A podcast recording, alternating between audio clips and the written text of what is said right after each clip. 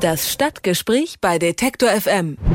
Mitten in Köln-Ehrenfeld, da steht die größte Moschee Deutschlands, und zwar die DITIB-Moschee. Um die gibt es bereits seit längerem Diskussionen. Baumängel haben da beispielsweise die Eröffnung mehrmals verzögert. Aber auch die Rolle des türkisch-islamischen Betreibers der Moschee, DITIB, die war immer wieder kritisiert worden.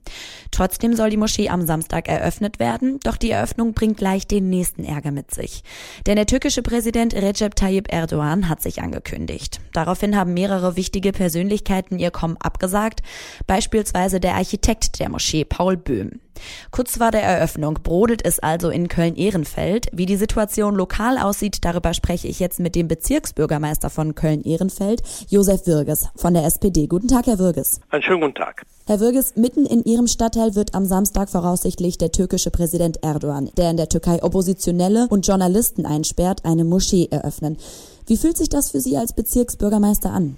Nicht gut. Der spaltet mir unsere kölschen Türken, um es mal ganz klar zu sagen, weil nicht alle Menschen, die hier sind, und zwar die, für die wir uns immer eingesetzt haben, damit die ihre Religion auch gemäß unserem Grundgesetz ausüben können, und deshalb bin ich ja auch sehr froh und glücklich über diesen tollen Bau unserer Moschee, aber wenn er kommt, dann gibt es viele Menschen, die sind nicht so begeistert von dem Herrn Erdogan und äh, die wollen einfach nur ihren Glauben ausleben und möchten auch nicht, so wie wir alle, instrumentalisiert werden. Nicht? Der tritt ja auf, als wäre das seine Moschee und das ist auch nicht, äh, sage ich mal, ein exterritoriales Gebiet der türkischen Republik, sondern das ist ein Grundstück des deutschen Vereins, die TIP, und dort wird jetzt, ja, nach vielen Hin und Hers, unsere Moschee eröffnet und das bringt Ärger mit sich, weil Herr Erdogan sorgt ja auch für Ärger aufgrund seiner Politik und seiner Ansicht und das, was er als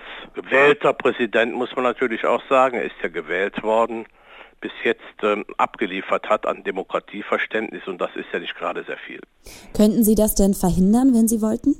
Verhindern kann ich gar nicht als Bezirksbürgermeister. Was ich machen kann, ist, meine Stimme zu erheben bei der Eröffnung, wenn ich ein Grußwort spreche, so wie das auch bei der Grundsteinlegung ja geschehen ist. Und da warte ich immer noch auf eine dementsprechende Zusage schriftlicher Art. Mündlich wurde mir das schon vor einer Woche signalisiert von DTIP, dass ich eingeladen werde. Jetzt schauen wir mal. Wenn ich nicht eingeladen werde, gut, dann ist es so, werde ich trotzdem mich ähm, vor die Moschee begeben am Samstagmittag, weil dort viele andere Menschen auch sind. Dann werde ich das, was ich sonst hätte bei der feierlichen Eröffnung sagen können, dann den Menschen draußen mitteilen.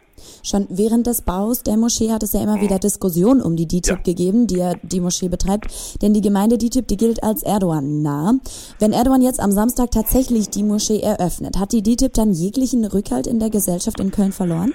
Äh, ja, das kann gut passieren, zumindest das, was die Funktionäre von DITIB anbetrifft. Man muss immer differenzieren zwischen den gläubigen Menschen, die dorthin gehen, die aber wirklich mit Erdogan auch nichts zu tun haben. Es geht ja ein Riss auch durch die türkische Gemeinschaft bei uns auch im Fädel, pro und gegen Erdogan. Und durch seine Anwesenheit vertieft er ja diesen Riss noch bei diesen Menschen und gleichzeitig natürlich fördert dieses Eintreten von Herrn Erdogan äh, nicht gerade das ähm, Verständnis des Miteinanders der Menschen. Das ist einfach so. Er spaltet eher, als er zusammenführt und das ist ein Problem für uns. Ich bin ja Vertreter des Beirates ein Beirat, der damals vor zehn Jahren ja auf Empfehlung vieler Menschen, auch von mir, von DITIB eingerichtet worden ist, dieser Beirat. Und äh, ich bin mal gespannt, ob der Beirat noch weiter arbeiten wird, weil ähm, zu vermuten ist ja nach dieser komischen Husch-Husch-Eröffnung, wird man dann sagen, der Beirat hat seine Schuldigkeit getan, auf Wiedersehen. Es gab ja schon vor zwei, drei Jahren Überlegungen, eine feierliche Einweihung zu machen, wo man auch mit einem Straßenfest dies begleitet, auch mit Diskussionsveranstaltungen. Das Ziel war ja immer, dass dieser wunderschöne Bau auch ein Ort des interreligiösen und des interkulturellen Dialogs wird oder sein soll. Das ist jetzt in etwas weitere Ferne gerückt.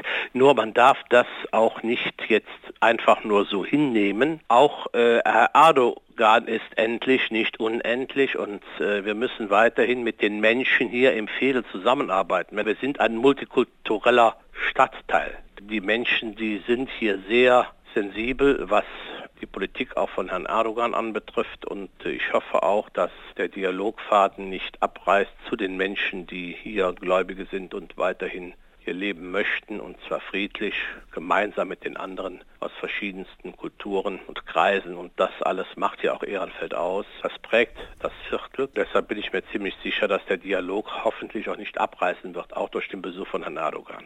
Sie haben jetzt gerade von einer Sensibilität der Bürger gesprochen. Wie nehmen denn die ja. Anwohner in Köln-Ehrenfeld diesen angekündigten Besuch auf? Was haben Sie da für äh, Reaktionen wahrgenommen? Also mit vielen, mit denen ich spreche, sagen, der wäre besser nicht gekommen beziehungsweise die Art und Weise, wie er quasi majorisiert. DITIB wird majorisiert durch die Dianet etc. und so weiter.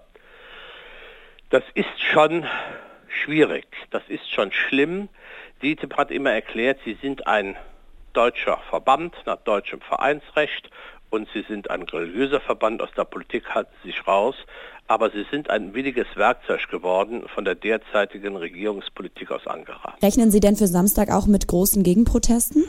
Verdi zum Beispiel hat angekündigt, eine Veranstaltung zu machen. Man muss natürlich höllisch aufpassen. Wir haben uns damals beim Bau der Moschee ja auch Schützen vor unsere Moschee gestellt, uns eingehakt, weil auf der anderen Straßenseite die Rechtspopulisten und Rechtsextremisten standen und äh, haben ihre Deutschlandfahnen geschwungen und so weiter. Also das, was wir jetzt überall erleben in verschiedenen Bereichen unserer Republik, das kenne ich ja schon vor zehn Jahren. Auch Morddrohungen, Beleidigungen und so weiter. Das habe ich alles selber persönlich miterlebt und mitgemacht. Das ist für mich, so hart es klingt, nichts Neues.